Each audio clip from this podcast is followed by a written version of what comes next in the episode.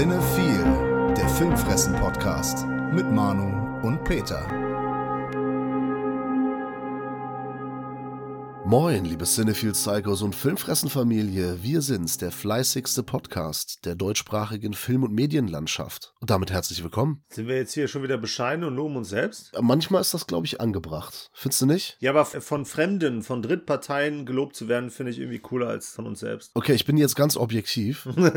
Wie immer. Das ist ja meine große Stärke, Objektivität. Ja. Das ist ja genau das, was wir verfolgen. mit unserem Filmkanal, also mit, mit dem Podcast und den Video-Reviews ist ja Objektivität. Wir wollen ja natürlich keine Meinung, weil Meinung ist natürlich, das wird direkt zu politisch und so. Und dann richtet sich der Almanachim wieder auf und so. Und das wird alles zu kompliziert. Meinung hat auch jeder, ne? Meinungen sind wir Arschlöcher, ne? Richtig. Jeder hat mindestens eins. Ja. Manchmal auch mehrere. Kann auch passieren. Naja, jetzt mal wirklich, ich bekomme das immer mit von Kollegen jetzt, immer häufiger, so die haben Sommerpause, Winterpause, die haben irgendwie, oh, wir haben diese Woche keine Zeit gefunden, einer ist krank und so weiter. Ich meine, ihr hört es an meiner Stimme, ich rocke gerade die zweite Runde Covid Ich rocke. und da wird nichts verschoben, da fällt nichts aus. Ihr bekommt eure Videos, ihr bekommt den Podcast, Cinephil, also die Filmfressen Peter und Manu sind für euch am Start. Ja, geht auch gar nicht darum, jetzt andere niederzumachen, es geht nur darum, Uns selbst zu loben. In die Höhe zu heben. Nein, unserer Filmfressenfamilie eine Sicherheit zu geben, eine Geborgenheit zu bieten. Wir sind jetzt, ja, wir, wir nähern uns dem Ende des Jahres, das alles wird so ein bisschen sentimental, melancholisch, ne? Herbst, Herbst, Winterdepression kommt und wir möchten Geborgenheit vermitteln. Mhm. Only good vibes, ne? So heißt, so sagen die Kids heutzutage. Okay, ich habe da tatsächlich andere Ansprüche. Also ich will eigentlich nur über Filme reden. Ja, da fang doch mal an. Ja, mit dem schnellen Geld vielleicht? Mo Money, mehr Geld, oder? Give me the money or you will die. Ja, dumb money oder auch wie der Deutsche sagt, dump money. The Bee is Silent. Genau. Ein aktueller Film. Der ist jetzt letzte Woche angelaufen. Und der Trailer, der sah ganz nett aus, weil das ja so der Kampf des kleinen Mannes gegen die großen äh, Hedgefonds-Konzerne hier quasi ist. Jetzt sag mir nicht, das wird politisch jetzt. Da fängt's direkt schon wieder an. Mann, Ja, ey. sorry. Ich, ich sehe schon wieder die Kommentare und die E-Mails, die dann reinkommen. Meine Güte. Nee, das glaube ich tatsächlich nicht, weil hier wird ja wirklich der kleine Mann und auch natürlich die kleine Frau angesprochen,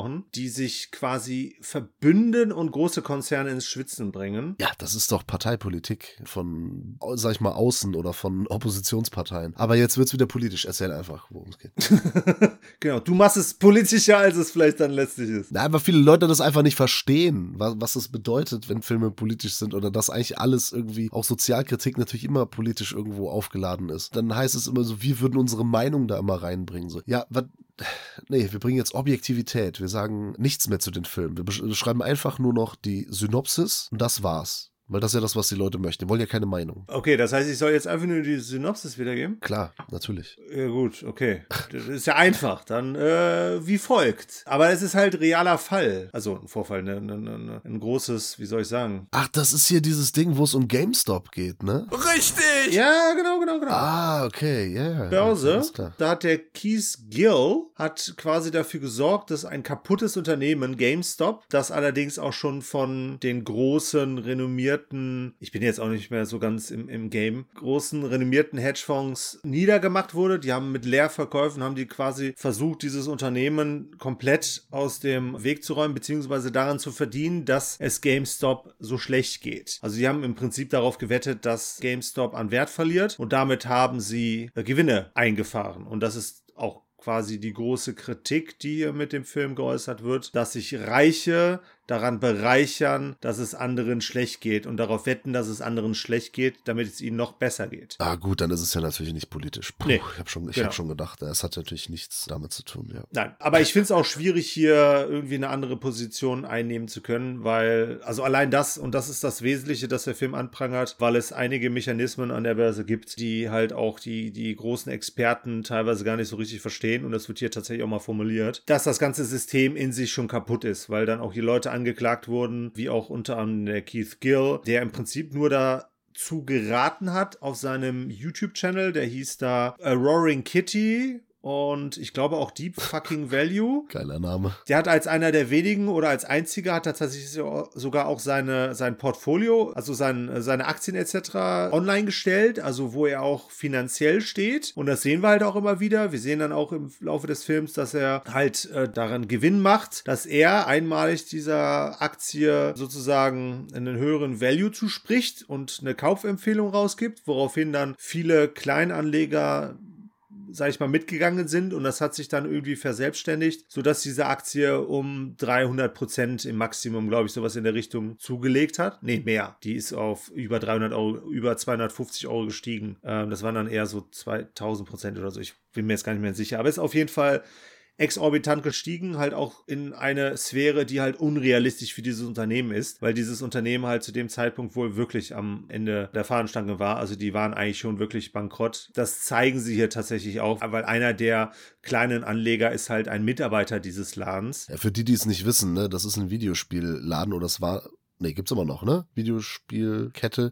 Da konnte man oder kann man Videospiele kaufen, Konsolen dafür und ganz viel Merch, T-Shirts, Cappies und so Funko-Pop-Figuren und alles, was da so in der Welt der Nerd-Pop-Kultur und Videospiel-Konsolen da so am Start war oder ist. Ja, die sind noch im Game. Die kaufen auch an, also man kann auch gebrauchte Spiele kaufen und verkaufen. Genau, das ist auch ein, ein Running Gag, weil der Chef in einem dieser Filialen, der kommt dann immer wieder mit dir hier, du musst auf jeden Fall Gebrauchtware verkaufen, weil weil da ist die, äh, die Range, also das, was sie daran verdienen, einfach Marge. größer. Marge, genau. War aber auch einer der wenigen lustigen Sachen, weil die Sache ist halt, ich habe den Film mir angeschaut, weil der Trailer irgendwie cool aussah, der hat irgendwie Fun versprochen. Jetzt rede ich auch schon wie so ein pseudo-amerikanisierter Deutscher, egal. Du machst dich direkt 20 Jahre jünger. Total. Cringe war hier aber auch vieles. Äh, nee, aber wir haben eigentlich auch einen netten Cast. Paul Dano, die S. Woodley, äh, Seth Rogen in einer äh, wichtigen Nebenrolle, Clancy Brown, Sebastian Stan, Vincent D'Onofrio, die dann die Broker spielen, eigentlich ganz cool besetzt, aber der hat halt irgendwie Spaß gebracht, war dann letztlich doch viel ernster, als ich erwartet habe und deutlich weniger lustig. Funktioniert halt auf dieser humoristischen inhaltlichen Ebene, wie der Trailer das suggeriert hat, eigentlich für mich null. Funktioniert dann tatsächlich eher so als Dramödie, vielleicht so ein bisschen als schwarze Satire, weil die, ich sage jetzt einfach mal Broker, also die ganz großen, ne, die oberen 10.000, die halt mit dem äh, Leben der anderen spielen, beziehungsweise sich darin bereichern, dass es in anderen so schlecht geht, die, die kriegen halt ihr Fett weg. Die werden halt schon so ein bisschen als Assis hingestellt und als Verbrecher in gewisser Form. Das war dann irgendwo schon der Mehrwert. Es ist letztlich ja auch eine geschichtliche Aufarbeitung, weil das, wie gesagt, Tatsachen sind, die hier berichtet werden. Dass das jetzt irgendwie so dramödienmäßig ist, verwundert mich nicht wirklich, wenn ich schaue, wer der Regisseur ist. Das ist nämlich Craig Gillespie. Okay, was hat er gemacht? I, Tonya zum Beispiel. Ah ja, Lars stimmt. Die Frauen. Ja. Fright Night, das Remake. So in die Richtung geht das halt alles, ne? Ja, aber dazu muss ich sagen, I, Tonya hatte ich total vergessen. Ja, den fand ich auch großartig. Der ist super. Der Film hier kommt aber nicht an das heran, was er sonst so macht, weil der sich doch relativ häufig wieder, wiederholt. Der fühlt sich in jedem Akt quasi an, als würde er das gleiche nochmal erzählen, nur ein bisschen anderes Gewand anziehen. Das fand ich ein bisschen schade, weil besonders die Figuren, die hier dann auch, äh, ne, die, die, die Nebenakteure in Anführungsstrichen, das kleine Volk, das kommt halt hier nicht so geil zum Einsatz. Also die haben halt ne, so ein, zwei nette Szenen, wodurch sie ein bisschen Fleisch auch gewinnen, wo wir dann halt auch irgendwo uns mit identifizieren können, aber das ist, da hätte man sich ein bisschen mehr darauf konzentrieren müssen. Wir kriegen hier deutlich mehr von Paul Dano, also dem Keith Gill und den äh, Verbrechern jetzt, sage ich mal, mit. Hätte ich mir tatsächlich gewünscht, dass auf der anderen äh, Seite ein bisschen ausgiebiger und vor allem auch einen größeren Rahmen, sage ich mal, spinnt. Schwierig, das irgendwie die Worte zu fassen, aber hat mich jetzt nicht so von vorne bis hinten äh, begeistern können. Mag vielleicht daran liegen, dass ich ein bisschen was anderes erwartet habe, aber er leistet dann letztlich doch einen, einen wichtigen Beitrag, weil es so eine interessante Geschichte eigentlich ja insgesamt darstellt. Vor allem auch, was möglich ist. Und es ist dann letztlich auch, da war die Werbung dann zumindest relativ ehrlich, also nicht die mediale äh, Werbung, beziehungsweise das, was im Bild und Ton, sondern das, was wir vor allem auf Postern und Standys und so gesehen haben. Dieses Mittelfinger aus dem Haufen von Geldscheinen, das fasst das irgendwie schon ganz cool durcheinander, weil man im Prinzip nicht unbedingt Richtung Kapitalismus äh, einen Mittelfinger zeigt, aber bestimmte Mechanismen im Kapitalismus, besonders wenn es um äh, Spekulationen geht, ne? um Spekulatius an der Börse geht. Oh ja, hm, ich habe eben auch ein bisschen Spekulatius schon gegessen. Mit, mit Nüssen. Oh, geil. Ja, weil das halt auch teilweise nicht so geil reguliert ist, wie es sein sollte. Und es, ich finde es halt auch moralisch sehr fragwürdig. Es scheitert häufig an der Regulation. Sag ich ja. Oder eben auch zum Beispiel, also vor allem Kartellamt. Da frage ich mich manchmal auch in den USA vor allem, wie kann Disney jetzt schon das, weiß ich nicht, wie vielte Unternehmen kaufen? Das war, glaube ich, als sie 20th Century Fox übernommen haben. Also Disney kauft dann noch Fox, nachdem sie Marvel gekauft haben, nachdem sie hier Lucasfilms gekauft haben, denke ich mir so, also irgendwann muss doch ein Kartellamt auch mal sagen, ja, jetzt reicht's, weil das geht schon vielleicht jetzt nicht im Monopol, aber es gibt da nur noch vielleicht ein oder zwei wirkliche Wettbewerber. Das kann ja alles nicht gehen, aber ja, es ist dieser Hyperkapitalismus, der macht viel kaputt. Also das, diese fehlende Re Regulierung. Ne? Ja, ja, aber also hier sind es ja wirklich noch nicht mal Mitarbeiter oder beziehungsweise Vorstände von irgendwelchen großen Firmen. Das sind ja Personen und das wird dann halt, das kommt dann halt auch teilweise ganz gut raus, besonders in der Figur von Gabe Plotkin, der von Seth Rogen gespielt wird, bei dem man halt merkt, der hat eigentlich gar keine Ahnung von dem, was er macht, übertrieben gesprochen. Ja. Und trotzdem halt unfassbar reich und schwer ist. Also einfach scheiß viel Kohle hat, obwohl er selber nichts leistet. Prinzip einfach nur, ne, den ganzen Tag Ja. am Rechner hängt und ne, spekuliert. Und das ist halt ein großer Kritikpunkt, wie es halt vor allem sein kann mit dem Versagen oder mit der Armut oder was auch immer halt äh, von anderen Menschen halt sich daran auch noch zu bereichern. Ja, ja, klar, ne, da wo es äh, auf der einen Seite zu viel ist, ist es dann auf der anderen Seite halt zu wenig. Ne? Ja, das sowieso. Kapital, das ist dann immer die Sache. Aber wollen wir es nicht vertiefen, sonst kommen die bösen Kommentare, vor denen ich so viel Angst habe. So alles im Allen nicht der Spaß, den ich erhofft habe, aber zumindest gibt da dann doch äh, relativ coole Einblicke ja in das äh, politische, ja, aber vor allem halt in das wirtschaftliche. Das fand ich schon sehr interessant. Man muss auf jeden Fall ein bisschen was mitbringen. Also ich habe auch längst nicht alles verstanden, was nicht heißt, dass ich groß Ahnung davon habe, aber der Film setzt auf jeden Fall schon relativ äh, viel voraus. Ich habe dann am Schluss auch ein bisschen äh, ja, Geschlafen. Nee, gar nicht. Rätseln müssen, was damit denn hier und da eventuell mal äh, gemeint ist, weil der geht schon sehr in die Tiefe. Der setzt schon einiges voraus, was man wissen sollte. Hilft wahrscheinlich auch einiges über die Firma GameStop zu wissen, um hier komplett äh, durchzudringen. Ja, aber so auf der geschichtlichen Ebene, auf der ethischen Ebene, auf der wirtschaftlichen Ebene funktioniert das schon. Hat mir halt irgendwie nur so auf der cineastischen und vor allem auf der menschlichen Ebene jetzt nicht so viel Spaß bereitet, wie er es tun konnte. Auch wenn der Paul Dano eine sehr coole Performance abliefert in Keith Gill und äh, die anderen großen Namen hier. Fiese, böse Bosse oder halt äh, diese Hedgefonds-Besitzer halt mimen. Ne? Aber ja, habe ich mir ein bisschen mehr von erhofft. Wie ich mir auch vom nächsten Film tatsächlich was erhofft habe Warum? weil ich meine, ich positive Kritiken aus den USA gehört hatte. Ich aber noch nicht wusste genau, in welche Richtung das geht. Du hast den Trailer aber schon 20 Mal gesehen, ne? Ach ja, Das ist ja. stimmt. Das vergesse ich immer. Ja, merkt man gar nicht. Ja, nee, das, das habe ich dann wahrscheinlich auch wirklich verdrängt. Auf dem Fantasy Filmfest lief ein Trailer zu dem Film It Lives Inside. Und der Matthias hat dann auch Freikarten rausgehauen. Aber frag nicht wie. Stimmt. Er hatte da so einen Stapel mit 35.000 Karten ungefähr. Und hat wirklich na, nach und vor jeder Vorstellung versucht, die irgendwie an die, an die Besucher zu bringen. ans Publikum zu verteilen. Sah im, äh, im Trailer nach einem absoluten Standard-Geister-Slasher-Gruselfilm aus, sag ich mal. Slasher nicht, aber so Geister, Grusel, Blumhaus, Geisterbahn-Dings, ne? Ja, korrekt. Und es ist quasi so, ist, ist, es, ist es auch. Total. Ethno-Grusler, würde ich mal sagen. Weil das hier schon eine Rolle spielt, dass die zentrale Figur, die Samita, dass die indische Eltern hat, dass sie halt aus Mhm. Indien in die USA gezogen sind. Das spielt hier eine entscheidende Rolle in dem Film. Ja. Ja, doch, darum geht's ja, ne? So dieses, Ja. äh, die Identität, Ja, ja. sich nicht sicher sein, beziehungsweise, genau, ja, beziehungsweise so das Alte abzulegen. Vor allem die Mutter, die äh, wittert hier Gefahr oder macht sich Sorgen um die Tochter, weil sie kaum äh, Hindi spricht, es nur noch versteht. Also die Schauspielerin, die Megan äh, Suri, die spricht anscheinend gar kein Hindi, weil die in dem Film kein Wort sagt. Mhm.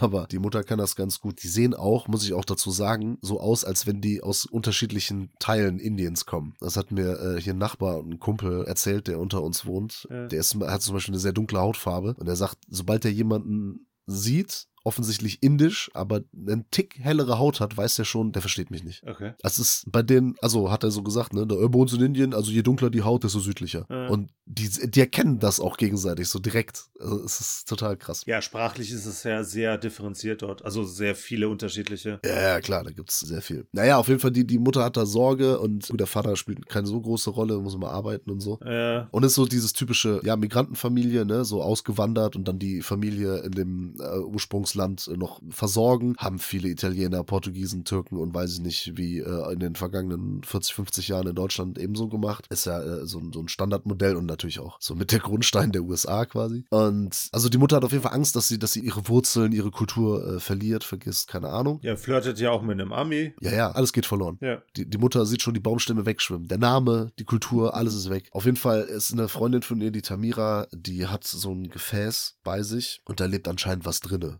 Hm. It lives inside. Sagt sie Richtig. zumindest. Da ist was, das muss sie immer füttern und bla. Und ist natürlich, ne, denken sich alle, ey, da hat einen Sockenschuss, ne, ist ja klar. Und dann irgendwann, weil, weil sie da der Samita irgendwie damit auf den Keks geht, macht die Samita dann dieses Gefäß kaputt und es entweicht dann diese, deswegen sagte ich Ethno-Grusler. Es hat irgendwie Bewandtnis mit irgendeinem, ich weiß Dämon. nicht, ja, indischen Dämon, ne? Also da Genau. gibt's ja auch sehr viel, ne? Da gibt's viele verschiedene Götter, Dämonen, äh, Geschichten. Gerade im, ist es Hinduismus? Ich glaube schon. Hm. gibt auch zig Religionen in Indien. Es ist ein sehr, sehr großer Kontinent und gleichzeitig auch ein Mhm. sehr, sehr großes Land, muss man sagen. Ne? Hm. Und da gibt's viel. Und diesen Dämon muss man füttern. Und der ist jetzt frei, beziehungsweise ist dann so in die Samita gegangen. Und äh, ja, sie versucht da irgendwie Lehrer und Eltern und äh, alle um sich herum davon zu überzeugen, dass das jetzt so ist. Und diese Tamira, achso, die ist verschwunden daraufhin. Der Dämon hat die Geisel genommen. Der hat die gekidnappt, irgendwo weggesperrt. Hm. Jetzt geht's darum, die Tamira zu finden. Und das ist eher so, also viel- ist viel Coming-of-Age-Drama natürlich, Hm. weil es viel da so um Schule geht, um die Freunde und ja, wie das ist mit den Eltern, wie gesagt, Culture Clash, äh, sich abnabeln, sowohl jetzt von, vom Elternhaus, also das ist auch, ne, dieses typische Pubertätsding und das so garniert mit, ja, so diesem Geistergrusel, Geisterbahn. Schocks, die mich nicht ganz so genervt haben, wie ich gedacht habe. Okay. Also der Film ist absoluter Standard, zielt auch auf ein jüngeres Publikum, also auf jeden Fall wesentlich jünger als wir sind, weil wir da Mhm. schon durch sind. Und das hat mich aber dann irgendwie, weil dieser andere Aspekt eben dieses mit dem kulturellen und Wurzeln nicht verleugnen und so dieser Konflikt, den halt Migranten häufig haben, den ich auch ein bisschen nachvollziehen kann, war mal was anderes als die Teenager laufen nur durch den Wald, ne, so äh, oder durch, äh, am Camp und sind einfach campen und, und laufen rum und irgendwie sowas. Hatte ein bisschen mehr zu bieten, aber wir hatten mal auf dem Fantasy Filmfest Nights, White Nights, weiß ich nicht, irgendwann mal so einen so einen Gin-Film gesehen. Der hat irgendwie nun, äh, in den Banlieues von äh, Paris gespielt. Weißt du das noch, welchen ich meine? Ich brauche mehr Details.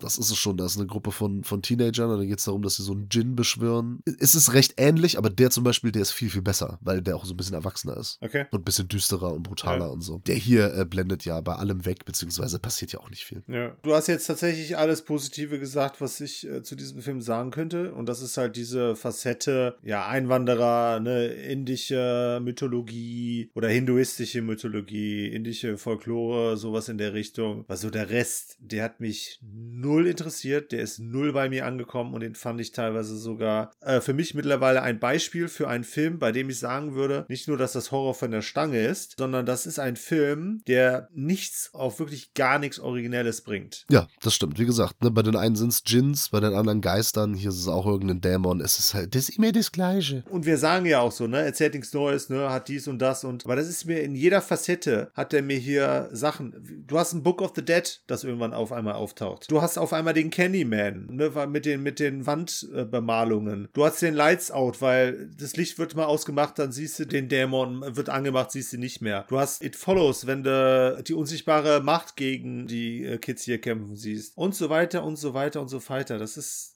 bisschen nervig, dass du wirklich in jeder Facette dieses Films andere Filme erkennst. Die alle wesentlich besser sind natürlich. Richtig. Was mich noch viel mehr nervt, sind so, das ist nämlich das, was ich auch La Lloronas Fluch und auch The Nun, The Nun 2 und so weiter vorwerfe, ist dieses, wenn was passiert, wenn der Dämon dich packt oder so, ne, Ja. dann passiert halt nichts. Also okay, hier bei dem einen Kollegen schon, ne, es sind so ein paar Leute, die dann schon verschwinden oder sterben oder so, aber dann sehen wir auch kaum, was da wirklich passiert. Ja. Es wird halt hier viel behauptet. Erstmal ist es alles, nee, ist alles nur Quatsch. Dann irgendwann so, ja, doch, da gibt's diesen Dämon und so, ne? Und naja gut, wenn es doch wahr ist, dann ist es halt wahr. Dann hier ist jetzt das Mantra, mit dem du den irgendwie verscheuchen kannst. Dann setzt sie das ein, dann, ja gut, ich will jetzt nicht zu viel verraten, aber diese Tamira, die, die setzt ja dann mit ein, dieses Mantra zu sprechen. Man Mhm. fragt sich, woher kennt die das denn? Äh, Also, und wenn, wenn sie das kannte, warum hat sie das vorher nicht schon mal. Eingesetzt? Also, hä? Das ergibt halt wenig Sinn. Das ist halt wirklich äh, viel dahin behauptet. Ein Film, den ich natürlich nie wieder gucken werde. Ich auch, war auch gar nicht scharf drauf, den zu gucken, aber du meintest ja irgendwie so, ja, das sind gucken aktuelle Horrorfilme.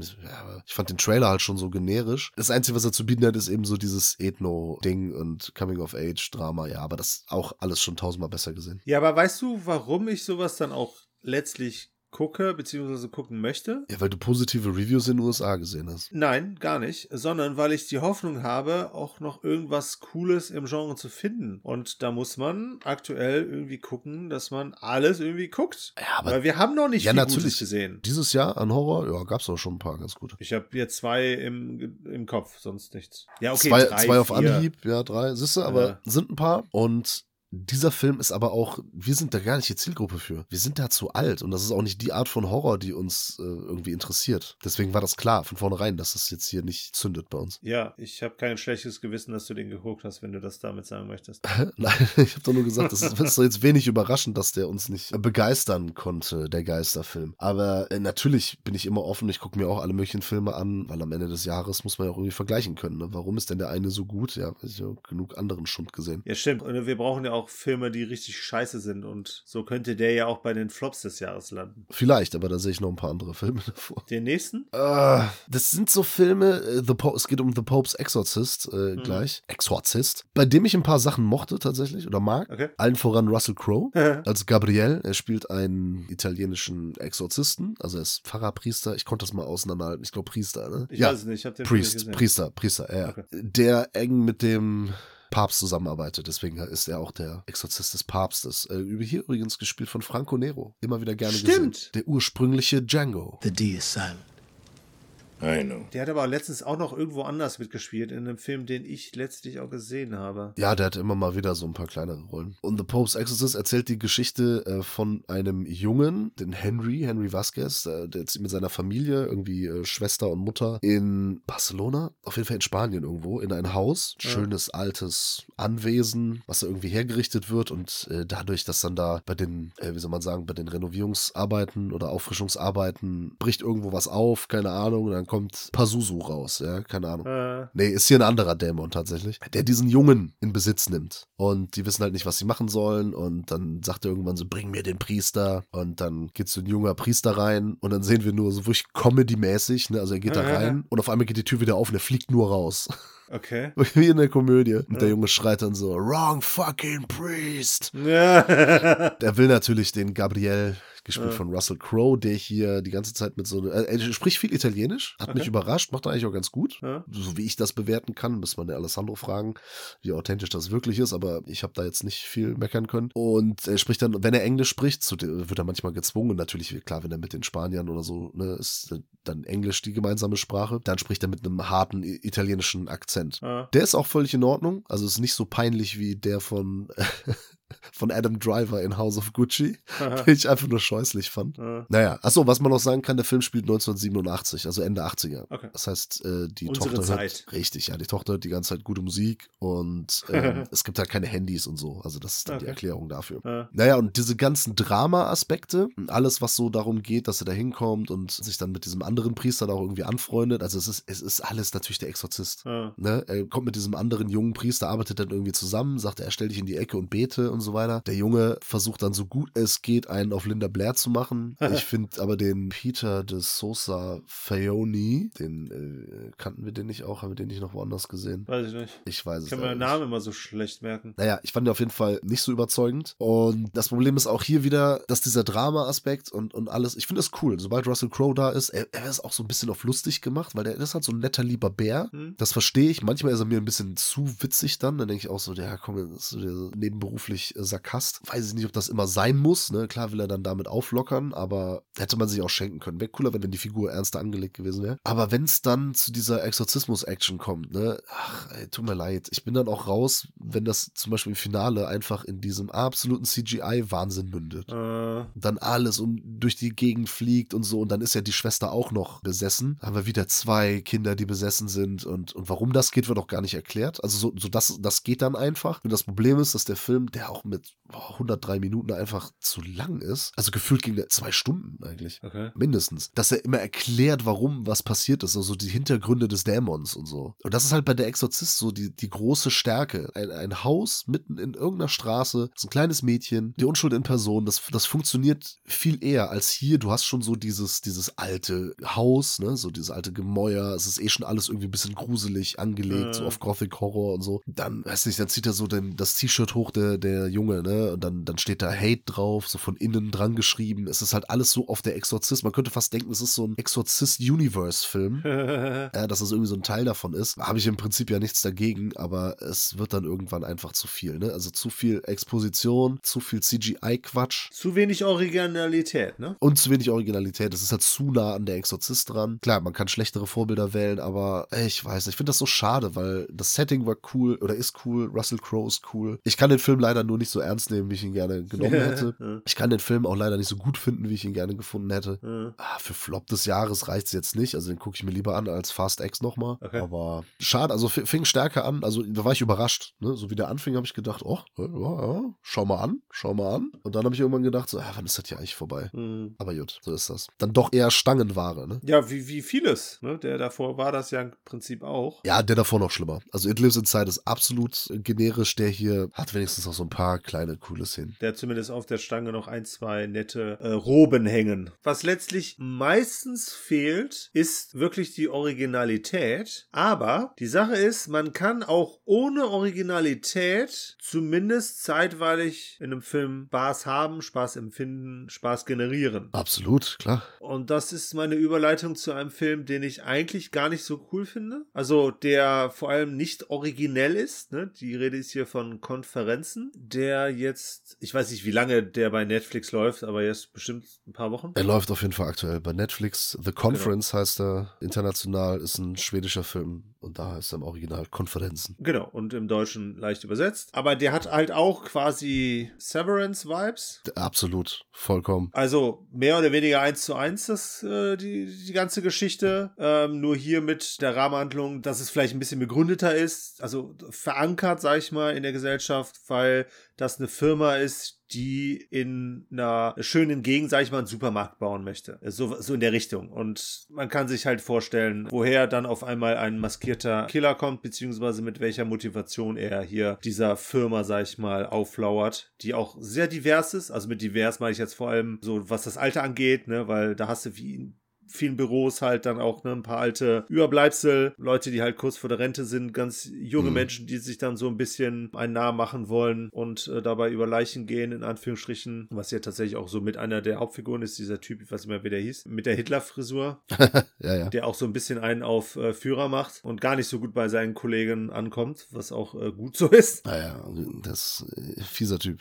Ja, total. Ja, ist aber auch quasi dann auch schon in gewisser Form so der menschliche Antagonist hier. Weil den Killer sehen wir ja lange Zeit. Also wenn wir ihn mal sehen, dann hat er in der Regel die Maske auf, die er ihm ja auch mehr oder weniger klaut. Ja. Was ich auch eine sehr coole Maske tatsächlich fand. Ja, was so ein bisschen unfreiwillig komisch ist. Der Film Genau. hat ja generell eher so einen schwarzhumorigen Anstrich. Ja, wie Severance das auch schon hatte, ne? Ja, ja, also Severance kam mir direkt in den Kopf, also als sie da, ähm, ich meine, ich lag hier, ne, Covid geplagt, hab dann geguckt und dann, dann wurde der vorgeschlagen, ist ja, ach komm, Slasher, ne, oh, Ja. aus Schweden, nimmst du mal Ja, mit, genau. kann man ja mal im Podcast besprechen. Und dann äh, fing der an so mit diesem, die, die fahren da als Firma hin und so weiter und ich so, ah, okay, Severance halt, ne, also Ja. äh, gibt's da diese Intrigen untereinander, klar, es gibt so die Alterslücke, Age Gap, keine Ahnung, Mann, wie heißt das? Altersunterschied? Ja, ein Altersunterschied natürlich, aber so Generationenkonflikt, das wollte ich sagen. Ja. Das ist das schönere Okay. Wort. Ja, und dann kommt halt so diese, äh, also ein paar Kills, die echt irgendwie ziemlich lustig wirken Hm? oder unfreiwillig komisch und dann diese witzige Maske, also es ist keine Maske, es ist ja quasi so wie so so ein Helm. Das ist halt wie von, von so einem Maskottchen. Ja. Weil die da irgendwas Neues bauen. Und was ich aber cool fand, auch, dass der Film wirklich auch eine Handlung hat, also unter den Leuten, dass da so Misstrauen herrscht und Intrigen gesponnen werden, so von verschiedenen Leuten, die dann mehr wissen als die anderen,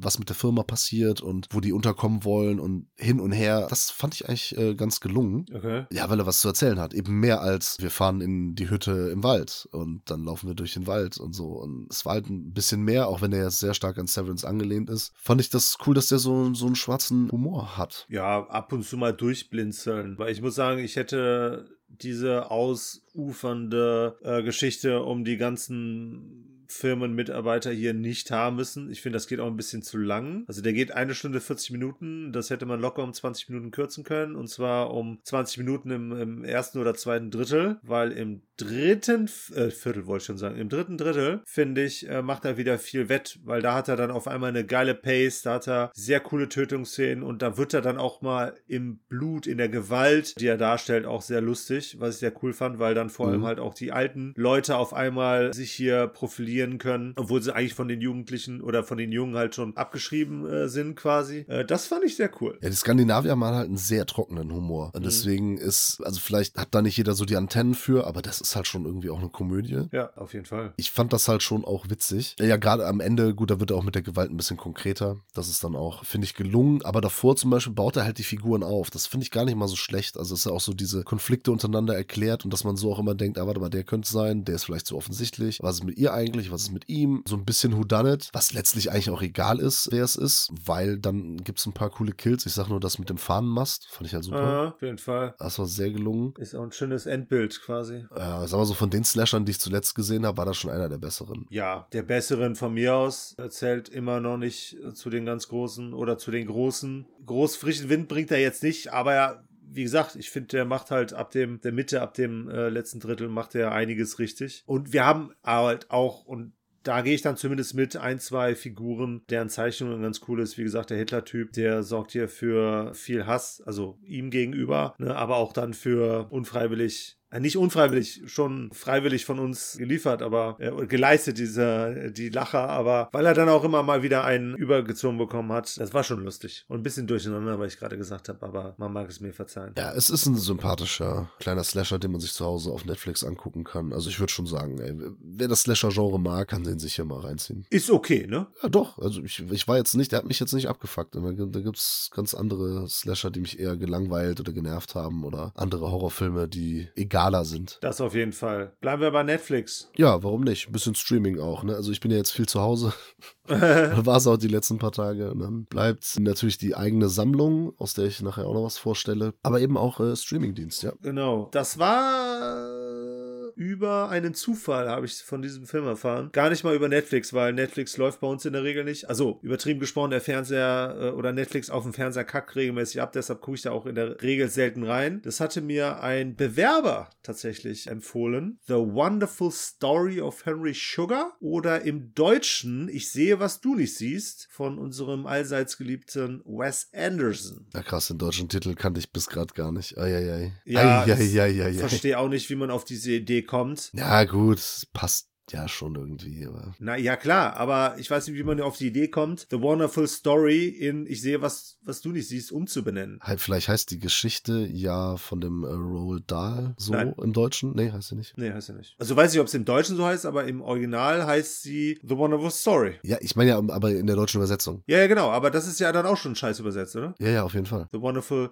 Story of Henry Sugar and Six More. Das sind so Kurzgeschichten. Und im Deutschen haben sie den Buch, das Buch tatsächlich schon umbenannt. Ich sehe was, was du nicht siehst. Ah, okay. Also es sind Kurzfilme basierend auf Kurzgeschichten geschrieben von Roald Dahl. Genau. Den kennt man vor allem, weil er hier Charlie und die Schokoladenfabrik äh, geschrieben hat. Und der kommt ja dieses Jahr wieder. Ja, kommt auch schon wieder eine Neuverfilmung. Matilda wurde in den 90ern verfilmt. Und Wes Anderson selbst hat ja schon der fantastische Mr. Fox als äh, animierten Film äh, adaptiert. Ah, der ist auch von ihm? Die Geschichte hat er auch geschrieben, ja. Okay, das wusste ich nicht. Dann ist er ja schon sehr Roald Dahl erfahren. Ja, sehr weiß ich nicht, aber auf jeden Fall einfach, ja. Und jetzt ist es quasi Wes Anderson Goes Great Britain. Da ist er so, ne? Schart einen Ja. britischen Cast um sich. Wie Ein immer großartigen. natürlich wie immer einen Cast der Extraklasse. Hm. Das ist ja klar. Wir besprechen jetzt den Ich sehe was, was du nicht siehst. Ja. Und Du machst dann den Schwan noch. ich habe noch den hier The Swan, ähm, im Deutschen Der Sven, habe ich noch gesehen. Und ähm, die anderen noch nicht, aber kann man ja noch nachholen, die Tage. Ja, und dann besprechen wir es dann nächste Woche, oder? Ja, warum nicht? Okay. Ja, was passiert denn da? Wir haben eigentlich so quasi zwei Hauptfiguren, auch wenn der Titel das eigentlich anders suggeriert, weil das große Vorbild ist Imdad Khan, der von Ben Kinsley gemimt wird. Ben Kingsley spielt einen Inder. Ja, krass, ne? Das habe ich erstens noch nie gesehen und zweitens, das geht ja so nicht, ne? Mahatma Glück, Mahatma Pech, Mahatma Gandhi, ne? Ja, So ist es. Irgendwie so. Ähm, jetzt wird es hier wieder rassistisch. Könnte man meinen, ist es aber nicht. Der hat sich eine Fähigkeit anerlernt und zwar ohne seine Augen zu sehen. Und diese Fähigkeit wird natürlich dann auch in schöner Anderson-Manier demonstriert, also wie er drankommt, ne, wie das dann ausgelebt wird, etc. pp. Aber letztlich äh, geht es eigentlich mehr um Henry Sugar, der aufgrund dieser Theorie das Gleiche erlernt und dem Glücksspiel mehr oder weniger verfällt. Ja, eigentlich ja nicht direkt, weil er nach dem ersten Mal schon mehr oder weniger. Er gibt nicht auf, aber er nutzt es dann für was anderes. Er, er findet ja die, diese Aufzeichnungen von Khan. Genau. Khan! Und probiert das selbst aus, ob man mit der Methode, die Khan da in diesem kleinen Büchlein beschreibt, ob man da wirklich durch Karten hindurch sehen kann oder halt generell Genau. überhaupt Wahrnehmung äh, hat, ohne die Augen. Also ohne, dass man es wirklich sieht. Ja. So eine Art Röntgenblick. Ja, und das versucht er. Und dann äh, natürlich setzt er das erstmal dafür ein, Geld zu machen. Wer würde das nicht tun, ne? Ja, aber er ist ja eigentlich schon gut betucht und er merkt auch, dass ihn das überhaupt nicht befriedigt Mhm. und setzt das dann ja für, für Gutes, sag ich mal, ein. Das Genau. ist zumindest seine Intention, ja. Ja, mehr gibt's zur Geschichte eigentlich nicht zu sagen. Das ist die Geschichte und die ist typisch Wes Anderson-Style inszeniert. Also es Mhm. ist alles sehr äh, symmetrisch, es ist alles so Kamera à la Kubrick. Ja. Es ist alles sehr getaktet. Mhm. Die Erzählstimme monoton, aber in einem gewissen Rhythmus, Ja. sodass man immer dann dabei bleibt. Es passiert sehr viel. Die agierenden Personen, die äh, schauen dann auch gerne mal in die Kamera. Also die Ja. vierte Wand wird hier auch häufiger durchbrochen, als es sonst so bei Wes Anderson der Fall ist. Hm? Sagte ich, rief ich, Äh, genau. erzählte er. Bei solchen Sachen, dann gucken sie immer kurz, kurz in die Kamera und dann wieder weg. Genau. Ja, großartig gespielt natürlich. Wir haben ja Benedict Cumberbatch als äh, Henry Sugar, wir haben Dev Patel, wir haben Ben Kingsley, hast schon, Sir Ben Kingsley hast du schon gesagt. Mhm. Ralph Fiennes spielt den Roald Ga- Dahl Genau. und natürlich ey, Richard Ayoade in mehreren Rollen sogar. Kennen wir hier aus IT Crowd und Garth Marenghi's Dark Place und so weiter und so fort. Ähm, Mighty Ja. Boosh. Großartiger Schauspieler, sehr intelligenter Typ, äh, mag ich sehr. Und das ist klar, wenn man diesen Stil von Wes Anderson mag. Da wird man das ja lieben. Ja, auf jeden Fall. Es, es geht ja dann auch 40 Minuten oder so, keine Ahnung. Genau. Was mir aufgefallen ist, das sind so ein paar Sachen, die er sonst, glaube ich, in den Filmen, ich glaube, mit Computer gelöst hätte oder hat. Hier ist sehr viel handgemacht. Also was auch Hintergründe angeht. Und wir sehen auch immer, wie die reingeschoben werden. Also wir sehen tatsächlich die Leute, die es reinschieben. Ja. Wenn sich der Hintergrund verändert. Das war etwas, was ich bei den letzten paar Filmen nicht so wahrgenommen habe. Okay, Da ist das vielleicht passiert, aber du hast nicht gesehen, wie so Mitarbeiter die geschoben haben und so. das stimmt. Oder, oder Sachen geöffnet haben und, und gereicht haben und so. Äh, Es ist nochmal eine Ebene dahinter quasi. Das ist äh, korrekt, weil die Bühnenbilder werden hier quasi vor deinen Augen geändert. Ja. Und das ist, habe ich bis jetzt von ihm, glaube ich, auch so nicht gesehen. Aber handgemacht, meine ich, ist bei dem immer alles. Also ich glaube, dass der Also viel auf jeden Fall. Aber hier Ja, waren so ein paar CGI Sachen, da habe ich echt gedacht, wow, krass, wir haben die, das haben sie aber richtig geil hinbekommen. Ja, und das hat einen geilen Rhythmus. Ähm, Ja. Ich finde, wie der das hier präsentiert, wie er das erzählt, das ist hervorragend. Also ich habe an dieser Episode, 40 Minuten ist ja auch so kurzweilig, habe ich nichts auszusetzen. Ich finde großartig, was der hier wieder geliefert hat, ne? weil es kann sein, ich habe jetzt nur die, nur das Grand Budapest Hotel Bühnenbild mehr oder weniger gesehen.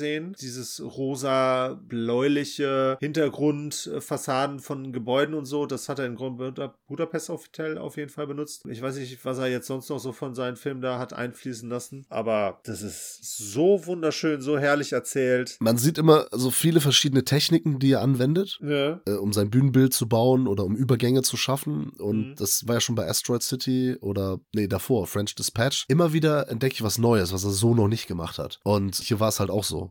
Also hier ist auch wieder so ein Best-of, all, all Ja. seiner Techniken und, und, und äh, Tropes, wenn man so möchte, oder Trademarks. Ja. Und, und hier bringt er dann doch nochmal, gerade das mit der vierten Wand und dass man jetzt diese Mitarbeitenden sieht, die da im Hintergrund da die ganzen Sachen anreichen und so. Ist super erzählt, hat ein geiles Timing, schwarzer Humor. Genau. Was willst du mehr? Ist schön anzusehen, sollte man sich angucken. Auf jeden Fall. Ich bin auch schon gespannt auf die anderen äh, drei Folgen. Der Schwan, der Rattenfänger und Gift. Soll, also der hier soll ja schon so das Beste davon sein, aber ich denke mal, dass wir mit den anderen auch gut bedient sein werden. Ich werde natürlich nur hoffen, oder ich würde natürlich, ich würde natürlich hoffen, dass die es in irgendeiner Weise auf eine Scheibe bringen. Ja, wäre zu wünschen. Ja. Weiß jetzt nicht, ob die exklusiv für Netflix produziert sind. Ja, werden wir sehen. Ja. Ich habe mir The Swan noch angeguckt und das basiert auf einem Zeitungsartikel, den Dahl irgendwie äh, mal gefunden hat, also ne, gesehen hat, gelesen hat. Das ist eigentlich eine ganz grausame Geschichte. Okay. Eine Gruppe von Kindern, die ein anderes Kind irgendwie, ja, misshandelt haben. Also es ist schon mehr als einfach nur Bully, ne? Also mehr als gehänselt Ja. mit einem sehr tragischen Ende. Er hat dann aber auch irgendwie 30 Jahre, hat das immer so zurückgehalten und hat das erst sehr spät dann veröffentlicht. Okay. Ja, traurig, dass das irgendwie auf einer wahren Begebenheit äh, basiert. Auch wieder sehr außergewöhnlich in Szene gesetzt. Das fand ich auch interessant bei dem äh, The Wonderful Story of Henry Sugar, dass man vieles von dem, was passiert, also es wird ja eigentlich nur erzählt, weil es so eine Nacherzählung ist, dass man Mhm. vieles gar nicht sieht.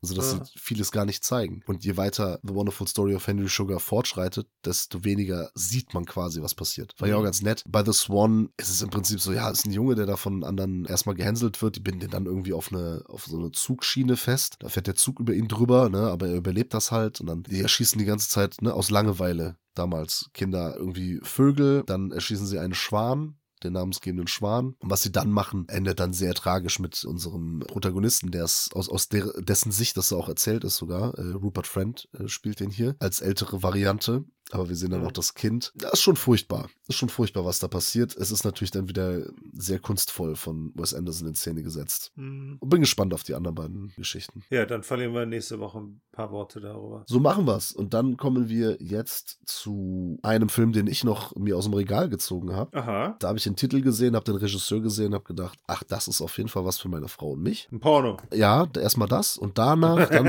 haben, wir, haben wir den Film Truck Stop Women aus dem Jahr 1974 uns angeguckt. Also Mhm. alleine schon, ne, auf dem Cover Frauen mit dicken Wummen in der Hand und äh, sah so Exploitation 70er Jahre aus. Habe ich gedacht, okay, gut, das ist auf jeden Fall was für uns, klar. Da kommen auch Bujo-Gefühle auf. Ein dicke Wurm nur in der Hand? Nein, nicht nur. Okay. Äh, sag ich gleich noch, noch was dazu. Und Regie hat hier geführt Mark L. Lester. Sag mir nichts. Sagt dir nichts. Okay, der hat unter anderem das Phantomkommando in Szene gesetzt, ja. Commando. Ah. Showdown in Little Tokyo. Er hat die Klasse von 1984 äh, Ah. hat er Regie geführt, den ich demnächst hier wahrscheinlich auch mal bespreche. Feuerteufel, da hat er Regie geführt mit Drew Barrymore aus dem Jahr 1984. Kenne ich alle nicht tatsächlich. Okay, gut. Auf jeden Fall hat er schon immer, war der dafür bekannt, dass er irgendwie, sag ich mal, Gewalt und so ein bisschen mit so einem Augenzwinkern ganz gut inszenieren konnte. Siehe Phantomkommando. Du kennst Mhm. Phantomkommando nicht, Peter? Das war ein Spaß.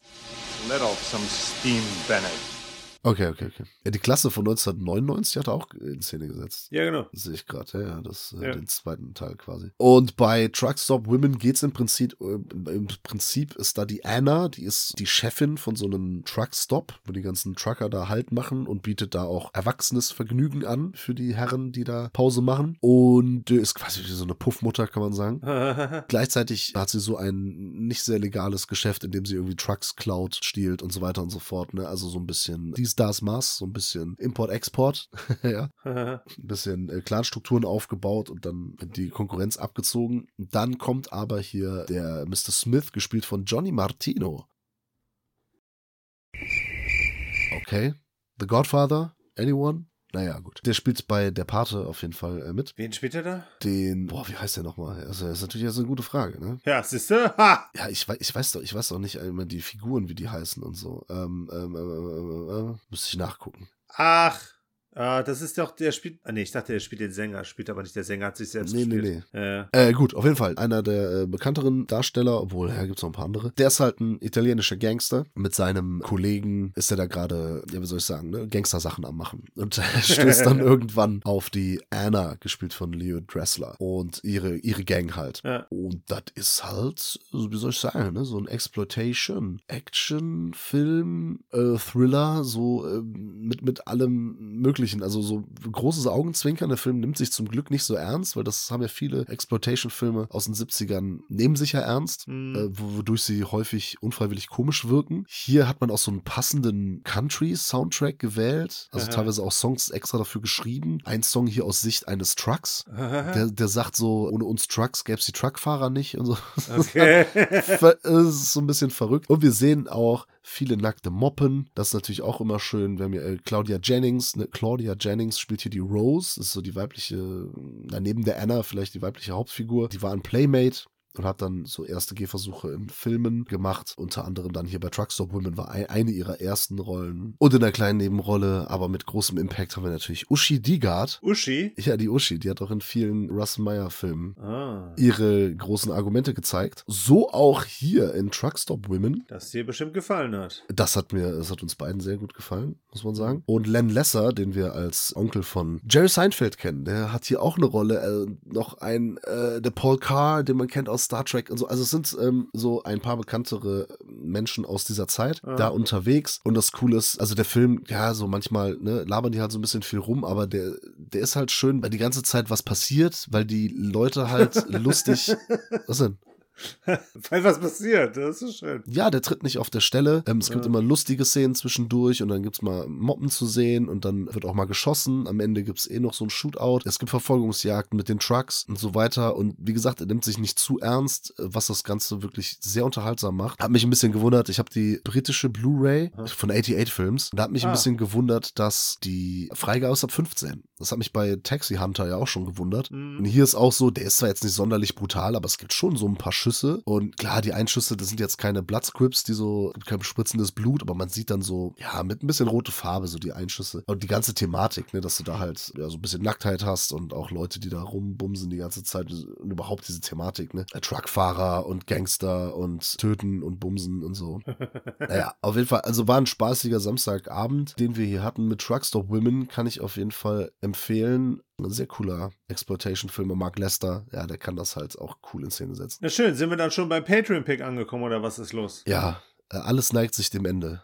Ne? Und man soll ja aufhören, wenn es am schönsten ist. Und jetzt ist gerade ist es am schönsten. Äh, Truckstop Women, äh, auf jeden Fall ein sehr schöner Film. Okay, aber hast du jetzt damit gespoilert, dass das Ende, also wir sollten jetzt enden, weil Terrified nicht gut ist? Ja, wir sollten jetzt auch enden, weil ich Hunger habe und gleich was essen möchte und wir schon seit über einer Stunde hier reden. Irgendwann ist auch mal gut. Du musst die, das Publikum auch so ein bisschen hungrig lassen. Ne? Die Filmfressen-Familie, wir können die jetzt nicht vollstopfen mit drei, vier Stunden Podcast, dann sind die satt, ja, für Wochen und wir machen uns die Mühe, nächste Woche wieder einen Podcast abzuliefern und zwischendurch noch ein Video-Review. Leute müssen noch ein bisschen hungrig sein, ne? Dem Publikum das geben, was es braucht, nicht immer das, was es will. Okay, das heißt, wir geben denen jetzt nicht noch einen Patreon-Pick. Doch, selbstverständlich. Wer hat Sehr sich den schön. Terrified gewünscht? Der gute Jörg. Der Jörgi, schöne Grüße. Jörgi. Ich weiß gar nicht, wie er jetzt auf diesen Film kam. Der lief 2018 auf dem Fantasy Filmfest. Genau. Da habe ich ihn nicht gesehen. Ich auch nicht. Das ist ein Film aus Argentinien. Korrekt. Argentina. Und der wird jetzt, also Pandastorm Pictures, die den rausbringen, die haben den hart gepusht in den Social Media. Mhm. In den sozialen Medien. Jeder, der irgendwas mit Film macht, Filmbesprechungen oder sammelt oder so, hat von denen irgendwie anscheinend, wurde kontaktiert und hat diesen Film bekommen und ich habe sehr häufig gesehen, wie Leute das Mediabook oder, oder den Film irgendwie besprochen haben oder in die Kamera gehalten haben und so weiter und so fort. Und soll ja ein sehr krasser argentinischer Horrorfilm sein und äh, da war ich jetzt sehr gespannt. Wir haben auch vom, von Pandastorm Pictures, auch vom, vom Label, vom Verleih, äh, die Möglichkeit bekommen, diesen Film zu schauen. Korrekt. Und passenderweise hat der Jörg sich den auch gewünscht. Und haben wir gedacht, na gut, zwei Fliegen und so. Genau. Damit wir den nicht zu spät besprechen, haben wir den tatsächlich mal nicht gezogen, sondern haben die Chance ergriffen und den einfach gewählt. Ja, und das Gute ist, dadurch, dass ich jetzt so viel geredet habe, kann ich das Wort perfekt an dich abgeben. Denn ehrlicherweise, ich meine, ich war wirklich, das Covid, die zweite Runde, die fickt mich gerade richtig, muss ich sagen. Mir ging's, also je- jetzt heute gerade hier vor dem Mikro geht's noch, aber die letzten Stunden und die letzten paar Tage waren nicht so schön. Ich habe den Film gesehen und ich muss ganz ehrlich sagen, ich habe nicht ganz verstanden, was da passiert ist. Echt nicht? Nee. Also da waren auf einmal ganz viele verschiedene Figuren und ich habe dann irgendwie gar nicht mehr gecheckt, wie die alle miteinander zusammenhängen und so. Ich kann mal ein paar Sachen zu dem Film sagen Mhm. und bin aber gespannt, worum es da geht, Peter. weißt du, was lustig ist? Ja, Jimmy Carr ist lustig. Ja, aber auch, dass ich ähnliche Probleme hatte. Also, das grundsätzliche Problem bei dem Film ist, er springt in den Zeiten rum. Echt? Ach, krass, ich habe das gar nicht mitbekommen. Okay. Ich war Ja. wirklich ein bisschen deliri deliriösem Zustand. Das Problem ist auch, dass er das nicht so ganz klar macht, deutlich macht, wo wir gerade sind, beziehungsweise wir haben ja auch erstmal eine Figur, einen Nachbarn. Wir befinden uns hier in Buenos Aires und ein Hausmann hört komische Geräusche von nebenan. Das klopft die ganze Zeit. Genau, Und das nervt ihn und er ist voll sauer auf seinen Nachbarn. Da kann ich mich noch dran erinnern. genau. Und Und dann ähm, kommt eine sehr verstörende Szene. Die fand ich schon, also fand ich einen coolen Opener. Da habe ich echt gedacht, okay, wow, was geht denn jetzt ab? okay, da dürfen wir aber schon verraten, dass da sich jemand erhangen hat. Ja, da ist doch diese Frau, die fliegt da so von der einen, die ist im Badezimmer und fliegt von der so, einen stimmt. Seite zur anderen Genau. Seite. Richtig. Wie von so einer unsichtbaren Riesenhand hin und her geschmissen. Und das sieht schon irgendwie gruselig aus, muss ich sagen. Ja, aber bei mir kam es tatsächlich ein bisschen humoristisch an. Also ich habe mich da eher kaputt gelacht. Ah, okay. Ach, der Peter. Ja, sorry, das war aber auch insgesamt die Tonalität des Films, der mir nicht den Schauer über den Rücken hat laufen lassen, sondern mich eher so ein bisschen belustigt hat. Aber der Film nimmt sich schon ernst, also der ist nicht lustig gemeint. Ja, aber er kommt trotzdem lustig bei mir an. Ja, ich wollte das nur einordnen für die, für die Filmfresse-Familie jetzt hier. Ich habe das schon verstanden. Ich wollte es auch nur einordnen, dass der bei mir lustig ankam. Dass mir bewusst ist, dass er ernst gemeint ist, aber dass das nicht so ganz bei mir ankam. So, und dann springen wir über zu dem Nachbarn, der für dieses Geräusch ursprünglich verantwortlich gemacht äh, wird. Und dann springen wir von dem über zu einem investigativen Ermittlungsteam von drei Leuten. Da ist ein Genau. Forensiker dabei, da ist ein Polizist, Kommissar oder was auch immer dabei und eine, oh, was ist die? Meinst du die Frau, also so ein Medium Ja. quasi, ne? Ja, genau, richtig, genau. Ähm, und die drei investigieren jetzt da in dieser Gegend, in den Häusern und versuchen dem Schrecken, sag ich jetzt mal, auf den Grund zu gehen. Und ja, ist dann so ein bisschen, ja, weiß ich nicht, nicht Ghostbusters-mäßig, aber so, so Geister, hier so, so Akte X-mäßig, dass sie halt versuchen, da die, die bösen Geister, sag ich mal, zu finden. Ja, genau. Da, dann habe ich das ja doch gar nicht so falsch verstanden. Okay, gut. Nee, äh, dazu kommt dann noch eine Begebenheit von einem kleinen Jungen, der auf einmal wieder, der irgendwie aus seinem Gras kommt. Der wurde von einem, von einem Bus überfahren und äh, sitzt jetzt bei seiner Mutter am Tisch. Und ich muss sagen, da sind ein paar richtig äh, fiese Einstellungen in diesem Film. Also ich, ich finde das schon gruselig, wie dieser so halb vermoderte Junge, der auch so dunkle Haut hat und so, weil der von Erde bedeckt Ja, so war. grünlich halt, ne? Ja, das, wie der da an dem Tisch sitzt und so, dann bewegt er sich erstmal nicht und dann fällt aber ein Glas um und so. Ich finde das schon alles irgendwie ein bisschen, das fand ich schon ganz geil eigentlich. Okay. Auch, auch später gibt's ja so, so Momente, da sind so Menschen irgendwie in so Kommoden eingesperrt oder in so kleinen, also, ne, die leuchtet dann da irgendwie in die Wand und dann ist da so eine Höhle und dann irgendwie ganz hinten ist da so ein Typ dann versteckt und so. Das sind so Sachen, das finde ich schon spannend und finde ich auch gruselig. Das so ein bisschen verstörende Bilder, das, das kann der Film ganz gut.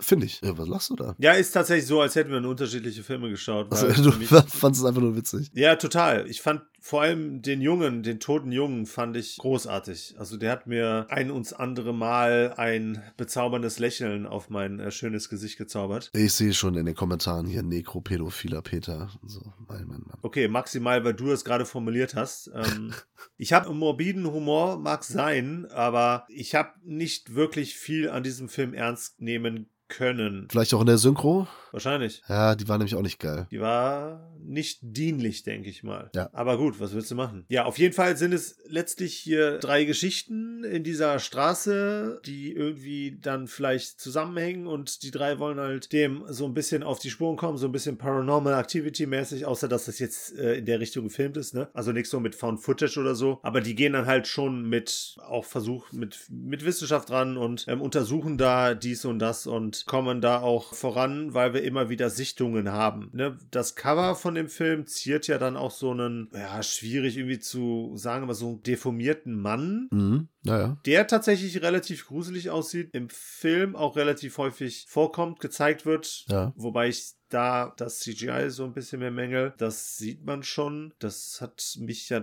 hat mich dann wahrscheinlich auch so ein bisschen rausgebracht. Also hat die Illusion irgendwie noch kaputter gemacht. Ich meine, es geht letztlich in dieses Übernatürliche, aber da konnte nicht viel Grusel mit erzeugt werden. Es sah zwar befremdlich, es sah für mich befremdlich aus, nicht erschreckend. Ja, genau, be- befremdlich fand ich das ja auch. Und unangenehm. Auch so allein die erste, die erste Sequenz da, ne, wo die Frau da hin und her in der Dusche da geschmissen wird und so. Äh, Das fand ich schon unsettling, wie der Franzose sagt. ja, ja, der hat mich wirklich, also das fand ich in diesen einzelnen Szenen, sagen wir auch, das mit dem Jungen, das mit dem, ich auch diese, ich habe auch manchmal so Träume, dann bin ich irgendwie in so, in so Höhlen drin oder irgendwo eingesperrt und muss da rauskriechen durch irgendein Loch oder irgendwie mich da freikämpfen und so. Das sind schon für mich unangenehme Situationen. Und das schafft der Film in so kleinen, kurzen Szenen, nicht über ganze Sequenzen hinweg leider, Äh, weil ich den sehr unfokussiert finde. Ich habe, wie gesagt, ich konnte nicht folgen. Ich wusste jetzt auch nicht, okay, vielleicht lag es wirklich an mir und Covid, kann sein. Du sagst Nee. mir aber, du also konntest ihm auch nicht so wirklich folgen. Da ist er wahrscheinlich auf der Story-Ebene nicht gut oder hat funktioniert er nicht. versagt. Ja, ne, da, da, da bringt das nicht. Aber ich finde diese Horroraspekte in dem Film eigentlich ganz geil. Wenn man die jetzt noch in einer coolen Story einbauen würde, mit vernünftigen Figuren, mit coolen Dialogen, in vielleicht keiner Scheiß-Synchro oder halt im Original oder so, dann wäre das Mhm. vielleicht gar nicht mal so ein verkehrter Film. Das ist halt so, ja, ich habe wenig bis gar nichts erwartet, einfach weil muss ganz ehrlich sagen, wenn ein Verleih einen Film so sehr pusht, also jetzt auch kein, ne, so, dann, dann, es, es wirkt häufig so nach dem Motto, okay, der Film braucht Werbung. Ja. Und irgendwie habe ich das auch manchen Leuten dann nicht so ganz abgenommen, dass der Film wirklich so geil ist. Und dann habe ich gedacht, ah, ist bestimmt voll der Rotz. Muss ganz ehrlich sagen. Aber dann habe ich jetzt gesehen und ich finde den nicht scheiße. Ich konnte ihm nur nicht folgen. also nicht so komplett. Lag vielleicht ein bisschen an mir. Okay, du sagst mir nicht ganz der Fall. Und keine Ahnung. Ich fand da die, die in den Horrorszenen hat er schon funktioniert. Aber dann am Ende auch wieder so, so ganz klassisch, ne? So, ja, da ist was und die anderen sehen es nicht. Und dann mit so einem ganz billigen Jumpscare da abgeschlossen, auch mit so lala CGI. Äh, weiß ich dann auch nicht. Das hat mich dann auch ein bisschen abgeturnt, aber auf dem Weg dahin waren schon so ein paar verstörende Szenen. Die haben mir gefallen. Ich habe die nicht gefunden tatsächlich. Also ich habe es im Ansatz immer wieder einen bemühten Versuch gesehen. Hätte auch funktionieren können, wenn du dich an die Person, ich glaube, das war die Frau erinnern, die den Kopf umgedreht hatte und aufs Auto zuläuft. Äh, ja, ja. Finde ich eigentlich insgesamt relativ creepige Szene, aber da hat mich das CGI dann auch wieder komplett rausgebracht. Und ich habe das auch in irgendeinem Film, ich weiß nicht, welcher das war, ehrlich gesagt. Smile. Aber, ah ja, okay, gut. Ja, das kann sein. Aber der kam später. Der kam erst letztes Jahr raus. Ja, aber trotzdem habe ich es da besser gesehen. Ach so, ja, ja. Aber Lustig finde ich letztlich, dass der Regisseur gemeint hätte, das wäre die Rache dafür, dass wir das WM-Finale verloren hätten. Ich weiß zwar nicht. 2014, Argentinien, Deutschland. Ja, genau. Ich glaube, der hat das halt im Zuge von dem Fantasy Filmfest dann über Videobotschaft oder so in Deutschen äh, gesagt. So von wegen, ne, wenn ihr euch vor Lionel Messi schon nicht fürchtet, dann sollt ihr das äh, zumindest vor meinem Film tun. Weil der so schlecht ist oder was? Also, der wollte uns jetzt bestrafen mit einem Film, der nicht gut ist, oder was? Ja, genau. Ach du Scheiße. Nee, der wollte uns das Fürchten lehren damit. Ach so, okay. Ja, ich muss sagen, also in, in, in Teilen hat das schon bei mir äh, funktioniert. Ich saß jetzt nicht schreiend vorm Fernseher oder Fingernägel kauend, aber ja, ich habe da gute Ansätze gesehen. Es hat- ärgert mich ehrlich gesagt, dass diese Ansätze in einem lauwarmen Lüftchen von Film nur zu finden sind.